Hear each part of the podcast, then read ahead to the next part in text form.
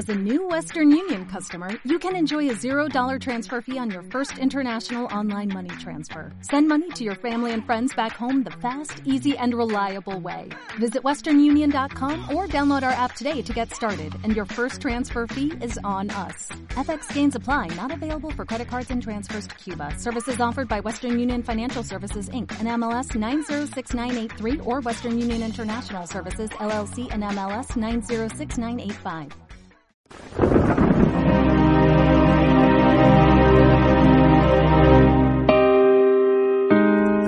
En aquel tiempo, mientras Jesús hablaba, se acercó un personaje que se arrodilló ante él y le dijo, Mi hija acaba de morir, pero ven tú, ponle la mano en la cabeza y vivirá.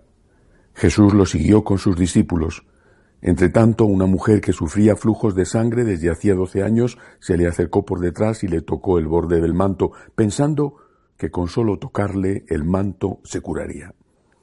Jesús se volvió y al verla le dijo, Ánimo, hija, tu fe te ha curado. Y en aquel momento quedó curada la mujer. Jesús llegó a casa del personaje y al ver a los flautistas y el alboroto de la gente dijo, Fuera, la niña no está muerta, está dormida. Se reían de él. Cuando echaron a la gente, entró él, cogió a la niña de la mano y ella se puso en pie. La noticia se divulgó por toda aquella comarca. Palabra del Señor. Las situaciones que a veces se viven en algunos sitios del mundo son tan espantosas y no puedo quitar de mi corazón ni de mi pensamiento la crisis de Venezuela que va a más. Esas situaciones son tan horribles que puede llevar a que incluso los que no padezcan esos problemas, pero tengan otros, por supuesto, porque todo el mundo tiene, puede llevar a pensar que lo más importante es evitar el sufrimiento físico, evitar el hambre, eh, curar la enfermedad, eh, en fin, sanar todo aquello que nos hace sufrir. Eh, seguramente eso es algo muy, muy importante. Pero cuando uno profundiza en el origen de esos sufrimientos, siempre encuentras en la raíz el pecado. Si no fuera por el pecado que cometen los dictadores asesinos de Venezuela, no estaría sufriendo el pueblo de Venezuela. Si no fuera por el pecado, no habría eh, personas que cometieran crímenes, no habría personas que robaran, no habría personas que engañaran. Es decir, una mirada superficial, muy humana, y no me atrevo yo a reprocharlo desde luego, nos hace creer que seremos felices cuando no tengamos problemas una mirada más profunda, una mirada como la de Dios, nos hace darnos cuenta de que seremos felices cuando no tengamos pecados. Porque el pecado es la raíz de los problemas. Seremos felices cuando nosotros y los demás no tengamos pecados. Es decir, cuando no cometamos pecados, con lo cual no haremos daño a nadie y no nos haremos daño a la vez a nosotros mismos. Por eso Jesús vino a luchar contra el pecado. Todas estas curaciones, las dos que habla el Evangelio de hoy, una de ellas posiblemente podemos interpretarla como una auténtica resurrección de muertos.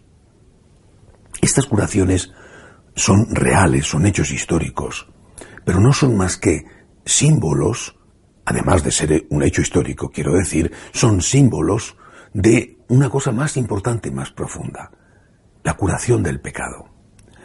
Y mm, nosotros, seguidores de Jesús, seres humanos, tenemos que luchar para acabar con la injusticia, con el hambre, con las situaciones horrorosas que viven millones de personas en el mundo, o no tan horrorosas, pero que vivimos de una forma o de otra todos. Tenemos que luchar por eso pero sin olvidar que la lucha fundamental es la lucha contra el pecado. Si olvidamos eso, es que hemos dejado de darnos cuenta de que el hombre tiene alma y hemos dejado de darnos cuenta de que hay vida eterna. Eh, eh, comprendo que es una tentación, eh, y es una tentación, pienso yo, que inevitable y que afecta sobre todo a los corazones generosos, la tentación de aliviar el sufrimiento de los hombres. Dice, bueno, eso no es una tentación, podrán decir muchos. Es una tentación en la medida en que solo se pretenda eso, porque es imposible aliviar de forma absoluta el sufrimiento de los hombres. Cuando se logra resolver una cosa, aparece otra, a veces relacionada con la primera y otras veces que no tiene nada que ver. Lo importante es, además de luchar para aliviar el sufrimiento de los hombres, luchar para sacar a las personas del pecado, acercarles a Dios, empezando por hacer nosotros también el esfuerzo de colaborar con la gracia para salir nosotros mismos del pecado. El pecado es el verdadero enemigo, es la raíz de todos los males. Jesucristo vino a salvar a los hombres del pecado, a quitar el pecado del mundo. Hecho esto, no habrá hambre, no habrá guerra, no habrá injusticia, no habrá violencia, no habrá odio.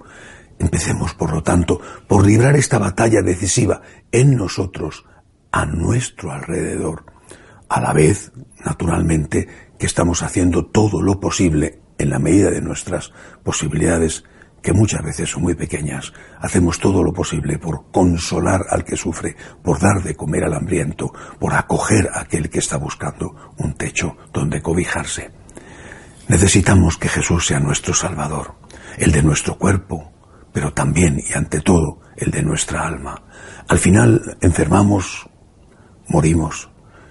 El problema es si además de enfermar y morir, que forma parte de la naturaleza caduca del ser humano, estamos enfermos del alma, porque entonces no viviremos para siempre. Que así sea.